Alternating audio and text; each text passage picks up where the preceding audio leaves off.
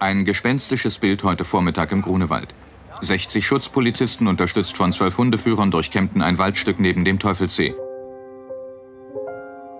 Die Abendschau vom 16. März 1982. Die Westberliner hören zum ersten Mal im Fernsehen von einem Verbrechen, das zu den grausamsten des Jahrzehnts in ihrer Stadt gehören wird. Zwei Schülerinnen aus einem kleinen Ort in Norwegen waren wenige Tage zuvor verschwunden. Sie waren auf Klassenfahrt in Berlin. Ein Förster hatte die Leiche in diesem Birkenwäldchen gefunden. Schwere Kopfverletzungen wiesen auf Mord hin. Ist auch die noch vermisste Freundin einem Verbrechen zum Opfer gefallen? In dieser Folge schauen wir auf eine Tat, die die Stadt mehrere Jahre lang in Atem hält. Die Presse spricht von einem Jahrhundertfall oder vom Pizzamord. Es ist eine Folge über die Psyche eines Mannes, der in West-Berlin eigentlich Zuflucht gesucht hat. Was mache ich mir um Moralgedanken äh, als dreifacher Mörder? Was ist damals geschehen?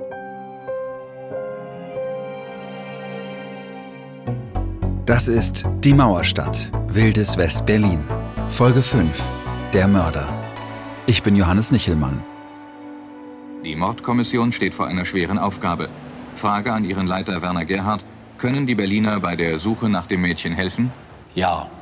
Wir haben uns bereits gestern über Ihren Sender an die Bevölkerung gewandt. Ich würde bitten, das heute noch einmal tun zu dürfen und würde eine Personenbeschreibung der noch Verschwundenen geben. Das Mädchen ist 1,61 Meter groß und schlank. Und wir würden bitten, uns Hinweise darüber zu geben, wer das Mädchen zu der fraglichen Zeit, das ist die äh, Zeit etwa von Mitternacht bis 1 Uhr, am Quasimodo gesehen hat. Das Quasimodo liegt in der Kantstraße, eine Kneipe, in der vor allem Jazz gespielt wird.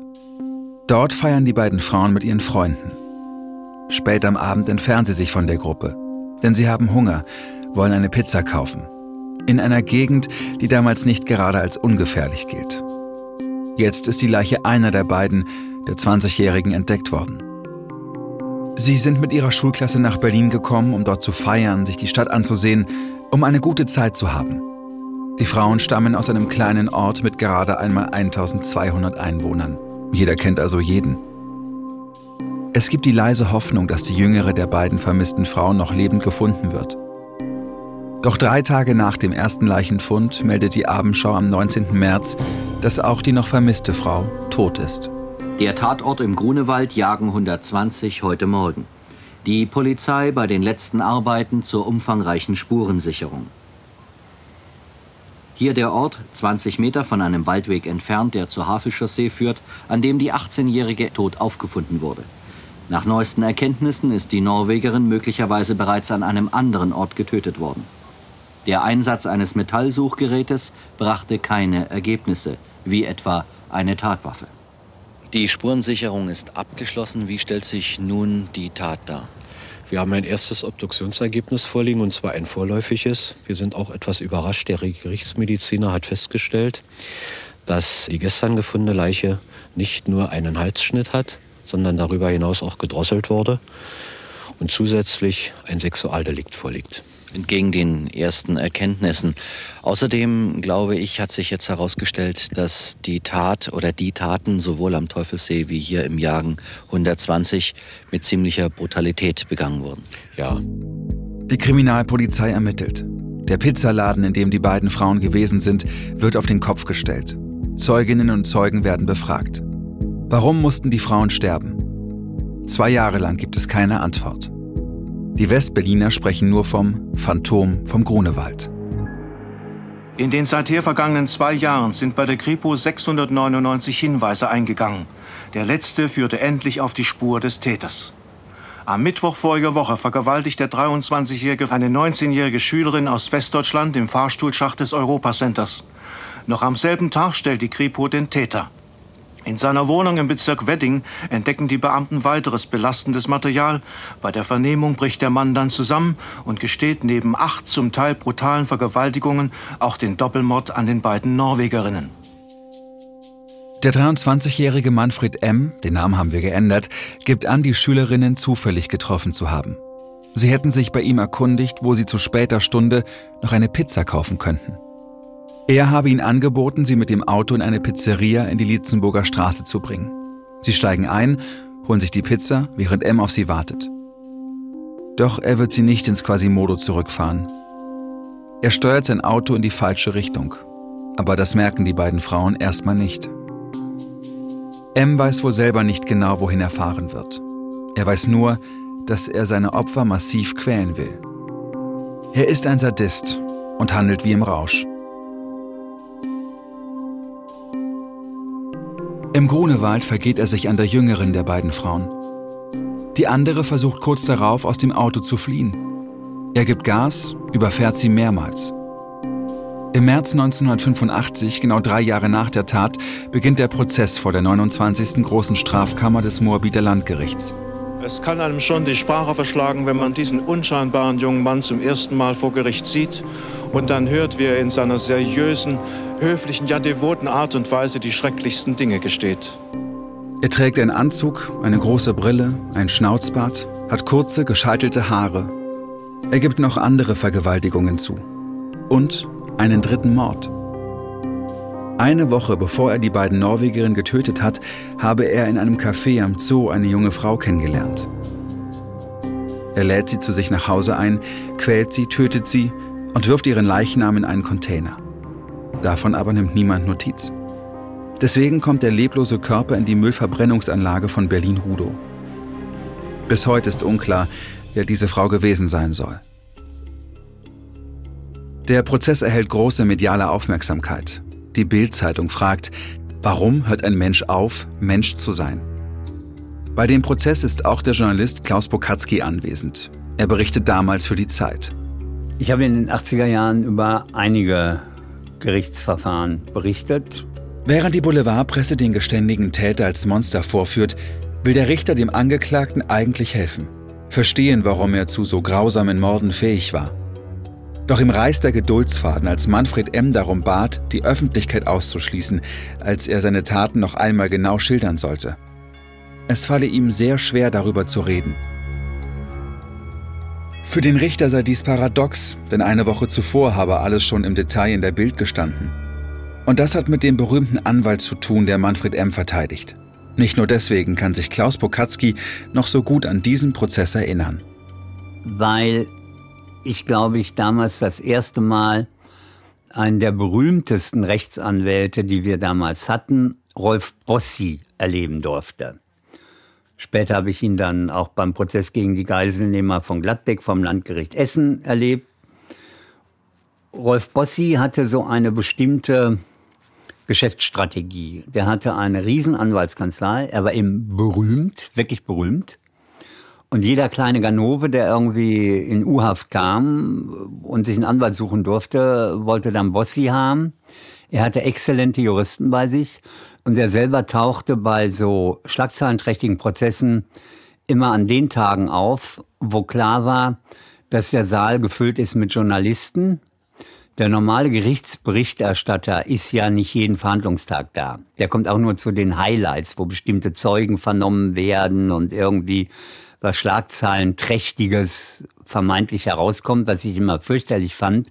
Und Bossi aber hat sich ansonsten von, ich sage mal, Sitzungsvertretern dann bei den Prozessen vertreten lassen, die Spitzenjuristen waren. Nur, wie konnte sich M diesen berühmten Anwalt leisten? Manchmal trat Bossi als Pflichtverteidiger auf. In diesem Fall aber eröffnete er sein Plädoyer mit dem Hinweis, dass er bislang noch kein Honorar erhalten hätte. Zwar habe er private Unterlagen, Fotos und Bekenntnisse des Angeklagten vor Prozessbeginn an die Bildzeitung übermittelt. Diese hätte aber die dafür versprochenen 10.000 Mark noch nicht überwiesen. So zitiert ihn Klaus Bokatzky in seinem Bericht. Das war damals klar, je schlimmere Verbrechen du begangen hast, desto besser konnten die an bestimmte Medien verkauft werden. Wenn ein Anwalt wie Herr Bossi einer Illustrierten die Lebensgeschichte, die exklusive Lebensgeschichte eines Massenmörders verkauft hat, dann sind da beträchtliche Summen geflossen. Und das waren die Einnahmen. Das heißt, du musstest im Zweifelsfall als der Verbrecher selber vielleicht gar nicht schrecklich viel zahlen, aber die Vermarktung deiner Untaten Die haben, weil die Illustrierten sich da, gehe ich von aus, im Zweifelsfall gegenseitig überboten haben, die haben das Geld reingebracht. Ist das der einzige Grund, weshalb Bossi einen wie Manfred M. vertritt? Einen geständigen Mörder, der Frauen bestialisch gequält hat? Bossi sagt später, er habe sich einmal vorgenommen, außer Nazis, Terroristen und Tierquäler alle verteidigen zu wollen. Er war der Held des Ganzen, das Aushängeschild des Ganzen. Er war ein im privaten Umgang wirklich sehr sympathischer Typ, der, wenn ich mich recht entsinne, ursprünglich mal Schauspieler werden wollte.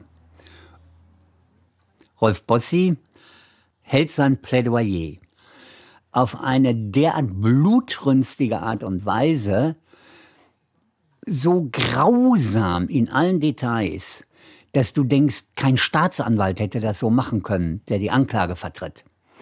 Und wo du denkst, am Ende könnte jetzt nur noch stehen, und daher fordere ich für meinen Mandanten die Todesstrafe. Ich weiß gar nicht, was er verlangt hat. Aber das ist diese, weiß nicht, wie lange dieses Plädoyer war, aber das ist etwas, das ich nie vergessen werde, dieser Auftritt. Es war der Auftritt des berühmten Rolf Bossi, der einfach sich so hineingesteigert hat in die Schilderung dieser fürchterlichen Taten. Das ist bei mir nicht mehr aus dem Kopf rauszukriegen. Als der Anwalt Ende 2015 stirbt, schreibt die FAZ in einem Nachruf, es ging Bossi nicht nur um den eigenen Ruhm. Er war der festen Überzeugung, dass das strafbare Verhalten eines Menschen in vielen Fällen das Produkt einer bis in die frühe Kindheit zurückreichenden Fehlentwicklung sei. Er habe die Psychologie und Psychoanalyse in die deutschen Gerichtssäle gebracht. Damals denken nur sehr wenige daran, sich die Biografie der Täter genau anzusehen, um dort nach Hinweisen zu suchen. So wie im Fall von Manfred M.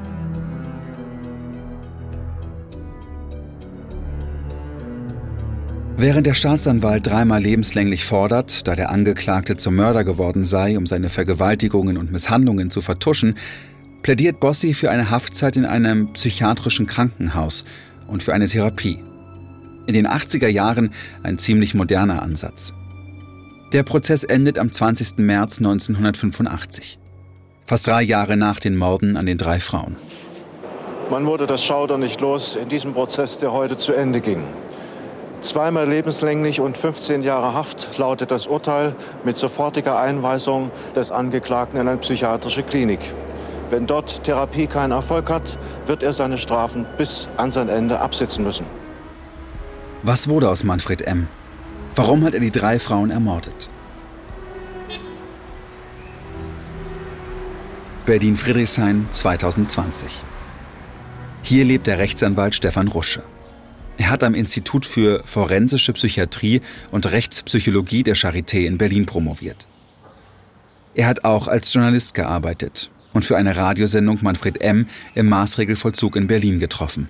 Was war dein Erkenntnisziel? Was wolltest du, was wolltest du von ihm?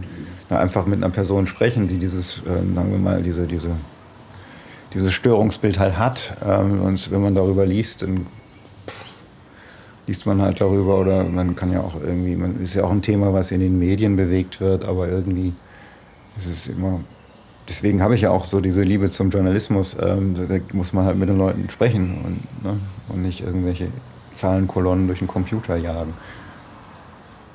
Das sind krasse Straftaten. Ähm, aber die Menschen, die die begehen, sind immer auch in bestimmten Situationen ähm, aufgewachsen und in bestimmten Situationen geschieht das dann auch. Die, natürlich haben die auch eine Verantwortung für das, was sie tun. Aber das Drumherum, das lohnt sich immer auszuleuchten. Stefan gibt mir alte CDs. Darauf ist das Interview mit M gespeichert. Das Gespräch hat er im Jahr 2005 geführt.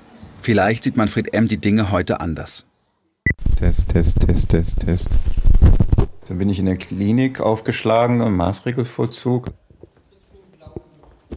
Und das ist so ein großes Gebäude mit Fluren, Hallen, Zellen und vielen Menschen drin. Hallo.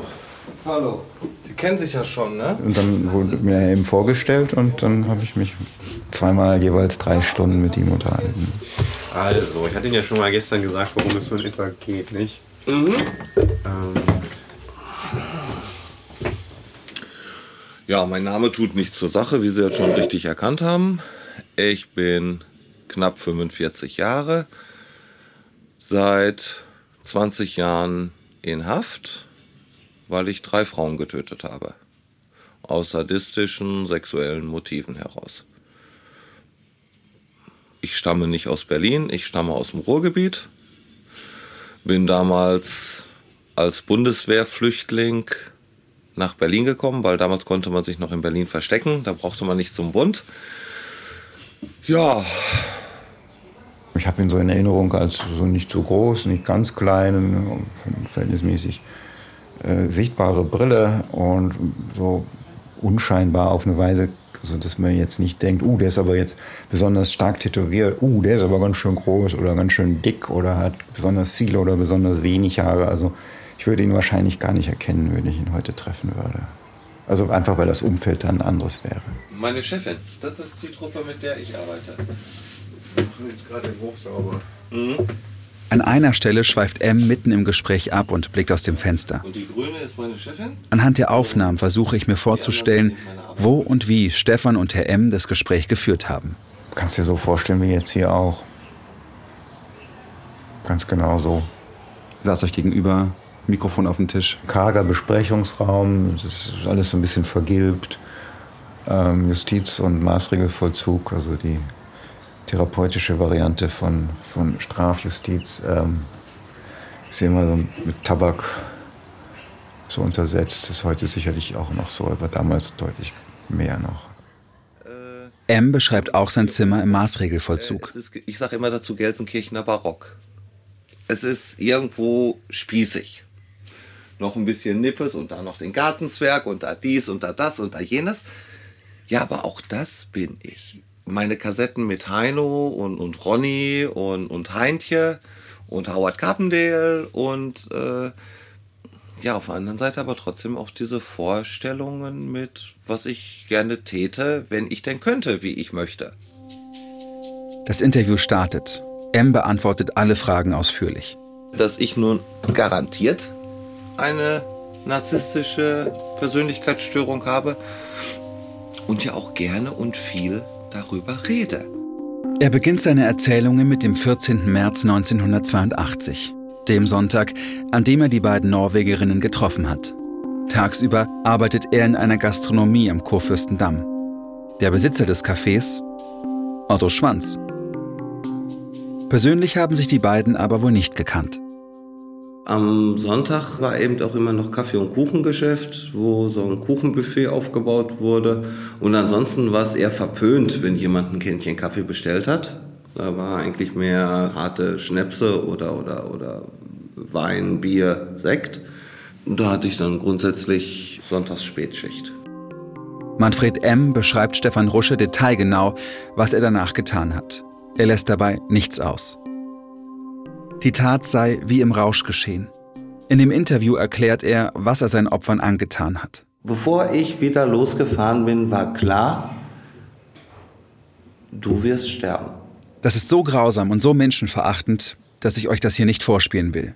Schwerer Tobak für Sie, wa? Klar.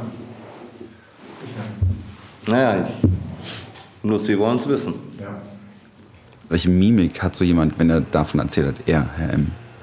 Konzentriert, sortiert, vielleicht auch so, als wäre das jetzt nicht das erste Mal gewesen, dass er darüber spricht. Schnell, aber nicht hastig, gewandt.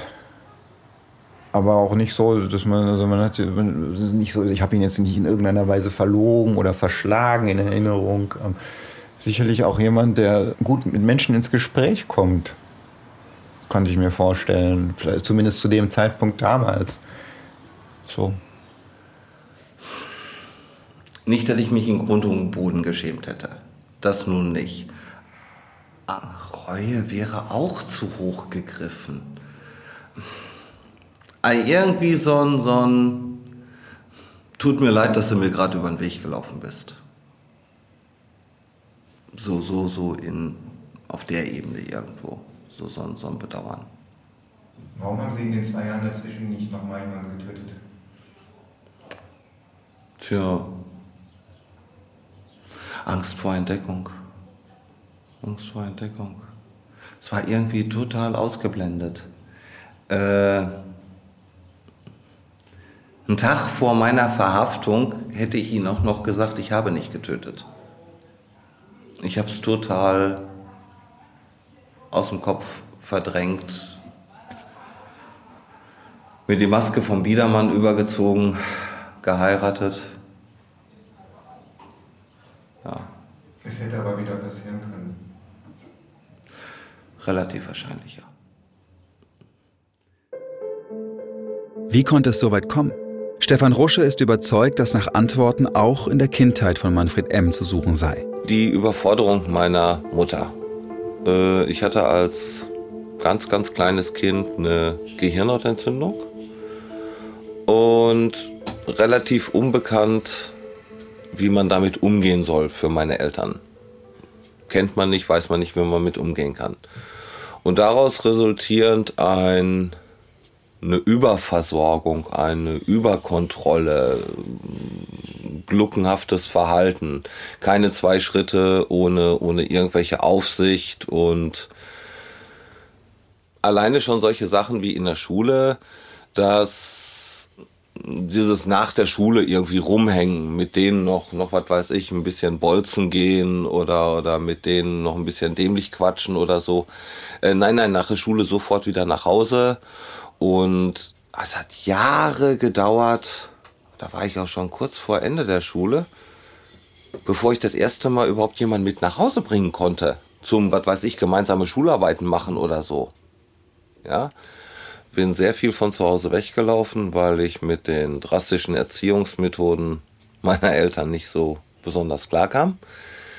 Äh, war zwölf Jahre lang Einzelkind. Mein Bruder ist, wie gesagt, zwölf Jahre später geboren worden habe sehr viel Zeit in Kinder- und Jugendpsychiatrien äh, verbracht, weil meine Eltern mit mir überfordert waren.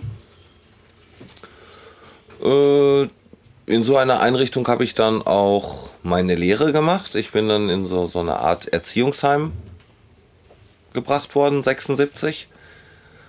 Und ja, habe dort eine Lehre als Maurer gemacht bis 1980. Und 1980 bin ich dann nach Berlin gegangen. Schon als Teenager erzählt M, habe er sadistische Fantasien gehabt. Selbstbefriedigung sei vor allem mit damit verbundenen Gedanken möglich gewesen. Nach dem, was ich so für mich da äh, Erkenntnis gewonnen habe, ist das etwas, was wir alle auch kennen. Wir alle haben mehr oder weniger eine gewisse Freude an der Macht auch an der Sexualität. Und es kann sein, dass sich das, ich vermute mal, das wird sich schon irgendwie sehr früh in irgendeiner Weise ausbilden, wenn das so eine bestimmte Erziehungskonstellation stößt. Er ist beispielsweise, das weiß ich noch, von der Mutter an die Heizung gebunden worden und soweit ich weiß, vom Vater rituell auch gezüchtigt, geschlagen worden, gestraft, aber jedenfalls rituell, also nicht immer sozusagen anders bezogen, erkennbar. Meistens mit einem, äh, mit einem Gürtel.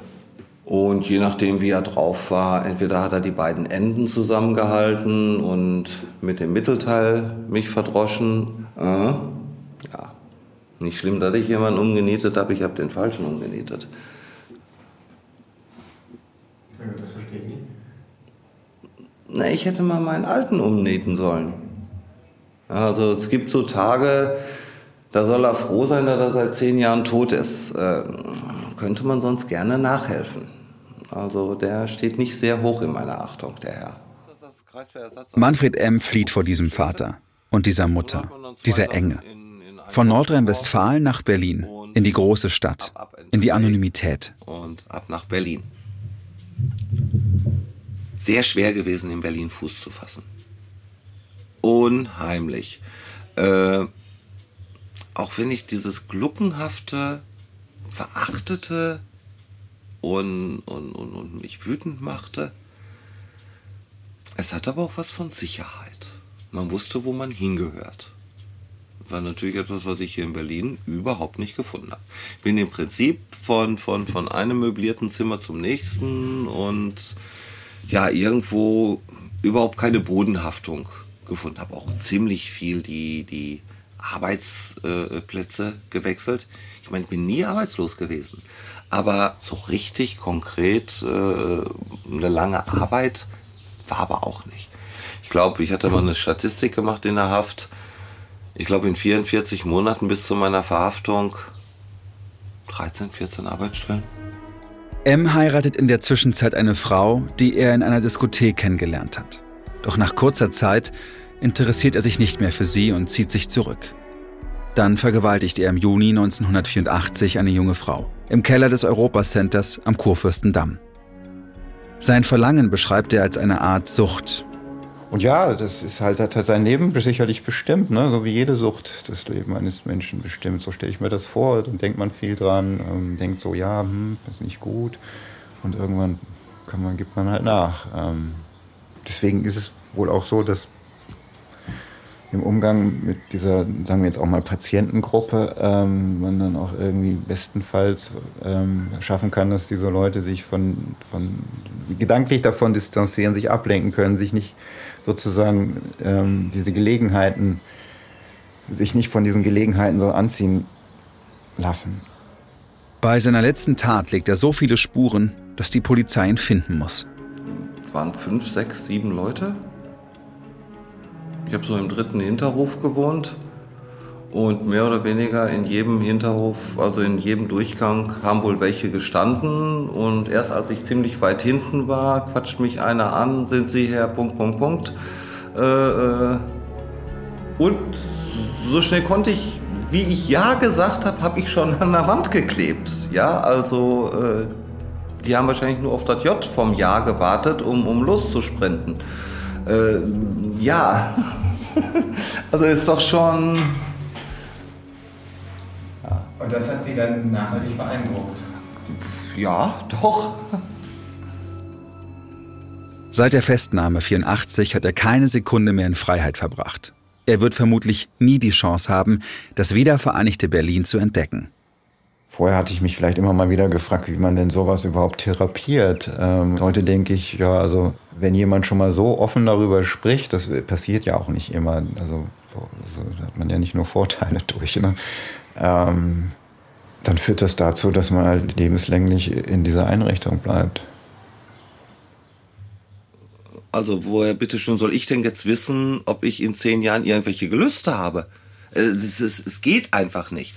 Und wenn man nur nach diesem Motto hundertprozentige Sicherheit ausgeht, dann darf man einfach äh, die Leute, die eingesperrt sind, nie wieder rauslassen. Also er wusste um seine Gefährlichkeit und Teile von ihm haben auch sicherlich klar gesagt, nee, das muss nicht nochmal sein. Kann nur das Beste draus machen. Wieder gut machen kann ich nicht. Wenn eine Leiche im Keller ist, kann man nichts wieder gut machen.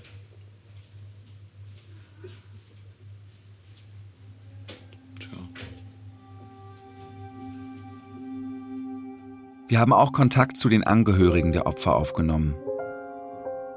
Zu einem Bruder und zu einem der Lehrer, der die Klassenfahrt 1982 nach Westberlin begleitet hat. Sie wollten nicht vor dem Mikrofon über das sprechen, was Manfred M. ihn und seinen Opfern angetan hat. Die Gemeinde, aus der die jungen Frauen stammen, hat 1200 Einwohner. Bis heute prägt diese Tragödie die Gemeinschaft, auch nach fast 40 Jahren.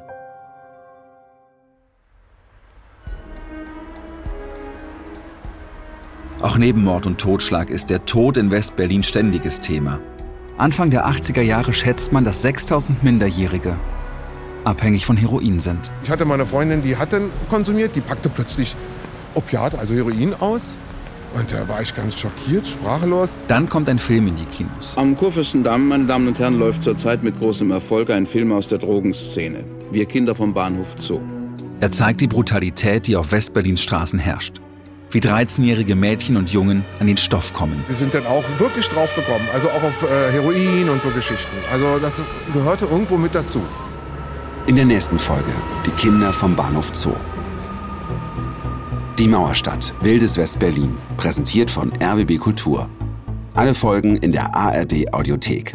Idee und Produktion Nikolas Kräuter und Stefan Widowild. Buch, Regie und Sounddesign Johannes Nichelmann. Mischung Julius Hofstetter. Regieassistenz Oliver Martin. Archivmaterial bereitgestellt mit freundlicher Genehmigung von Stefan Rusche. Redaktion Kim Neubauer. Executive Producer Jens Jarisch. Die Mauerstadt, Wildes Westberlin ist eine Produktion für den Rundfunk Berlin-Brandenburg von Casino Royal in Zusammenarbeit mit Studio J.